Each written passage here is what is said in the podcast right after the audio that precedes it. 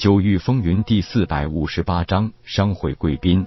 虽然自己现在贵为国师，但这个商会会长紫月清流毕竟是紫月帝国的皇室宗亲，盘根错节的关系网，各种隐藏势力的互相勾连，绝不是自己这个初来乍到的外人能小看的。所以，听完马小雨的回报，叶空立即起身迎出去。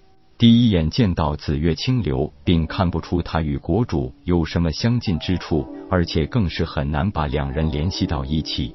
国主紫月清风一脸刚毅，很典型的威严中年形象；紫月清流则是白净文弱、略胖的身材，也很符合他商会会长的身份和气质。正所谓人不可貌相，别看紫月清流外表一副温文尔雅的样子，但境界也是归真境后期，是绝对的强者。紫月会长大驾光临，有失远迎，还请恕罪。国师大人客气了，在下冒昧造访，就不知道有没有打扰到国师大人呢？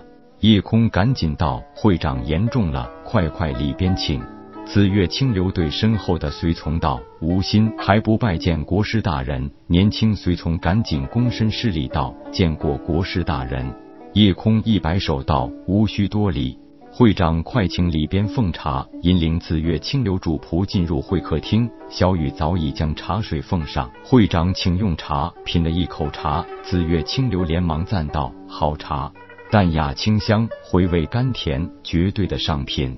只是恕在下眼拙，不知道国师大人此茶是何品种。”叶空笑道：“下移栽的一株古树树叶所制，本来并不是茶品，只是偶尔品尝后觉得代茶饮用不错，所以就特意采收了一些嫩叶。国师大人丹道造诣非凡，想来也是看中了此物有什么特殊功效吧？”紫月会长果然是眼光如炬，不错，此物可以清心凝神，服之可以不受幻境影响，对武者闭关修炼是大有裨益的。紫月清流点头道：“原来如此，不知此物唤作何名？”夜空道：“此树乃是一株发生异变的虚空树，我姑且给它取名凝心树，故此茶可名凝心茶。”紫月清流道：“早年有所耳闻，在太虚天无尽虚空领域有一个虚空秘境，其中就生有一株虚空树。听闻不久前此秘境崩塌，国师大人所指，莫非就是此树？”夜空点头道：“没错，正是此树。只因秘境崩塌，此树发生异变，被在下移栽后，侥幸存活下来。”哈哈，紫月清流笑道：“国师大人果然好造化。”夜空问道：“对了，紫月会长光临寒舍，不知有何见教？”紫月清流赶紧道：“岂敢，岂敢！老夫这是有意前来与国师大人结一门亲。”夜空道：“愿闻其详。”紫月清流显然有一些不太自然，道：“事情是这样的，老夫有一小女，虽然不敢说有倾国倾城之貌，但也算颇有几分姿色。若说到秀武的资质，也堪称上乘。如今更已经是归真境中期修为。国师大人新来帝国，但早已名声显赫。小女一直以来也是眼光颇高，独对国师大人倾心。”故而老夫不惜冒昧来访，希望能与国师大人结下这一门亲事。夜空道：“紫月会长就不问问在下可有家室？”紫月清流笑道：“国师大人如此说，倒是让老夫另眼相看了。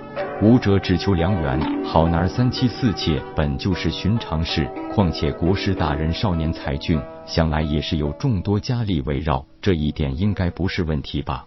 叶空很无奈的笑笑道：“实不相瞒，在下虽然并不曾娶妻，但心中的确早有所属，恐怕要辜负紫月会长和紫月小姐的美意了。”紫月清流道：“国师大人不必急着答应或是反对这件事，大家可以从长计议。而且，就算此事不成，老夫也很想结交国师大人这一位少年才俊呢。”夜空赶紧道：“紫月会长如此抬爱，在下受宠若惊。在下初来帝国，日后需要仰仗会长之处也必然不少。”好说好说。紫月清流道：“师大人在丹道、阵道和气道都表现出了非凡的成就，单凭这些，日后必将是我紫月商会的尊贵客户。”夜空笑道：“日后在贵会买卖一些丹药材料，还望会长能给一些优惠呀。”这是当然。紫月清流说着，从那虚界内取出一张晶莹透亮的小卡片，一边放在夜空面前的桌上，一边解释道：“这是我紫月商会的贵宾卡，凭此可以享受一些优惠。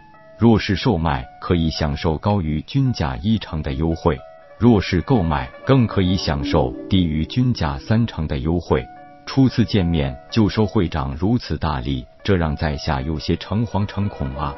国师大人言重了，我们是商人，当然是以利益至上的，但平素更是注重人脉的积累。其实能结交您，才是必会的荣幸，那在下就却之不恭了。简单聊了几句，紫月清流起身告辞，送走了紫月清流主仆二人。马三和紫月涛重返会客厅，用一种很艳羡的眼神看着桌上那张贵宾卡。怎么，你们知道这贵宾卡的来龙去脉？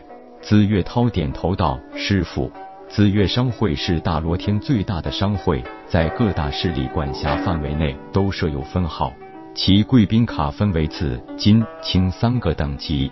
青卡最低，购买商会物品有一成优惠；金卡高一级，购买物品享受两成优惠；紫卡最高，可享受三成优惠。”同时，这贵宾卡不但是身份地位的象征，而且还是可以用于玄石技术的。有了它，就不用大量玄石来交易了。空笑道：“紫月清流第一次见面就给我一张紫卡，这是从我身上看到了巨大的商机，也是极力在拉拢我呢。”马三道：“这个老狐狸很聪明，所谓上门提亲，不过是一个接近主人的理由。”他这不只是在替商会寻找商机，恐怕真正目的是在替帝国皇室拉拢你。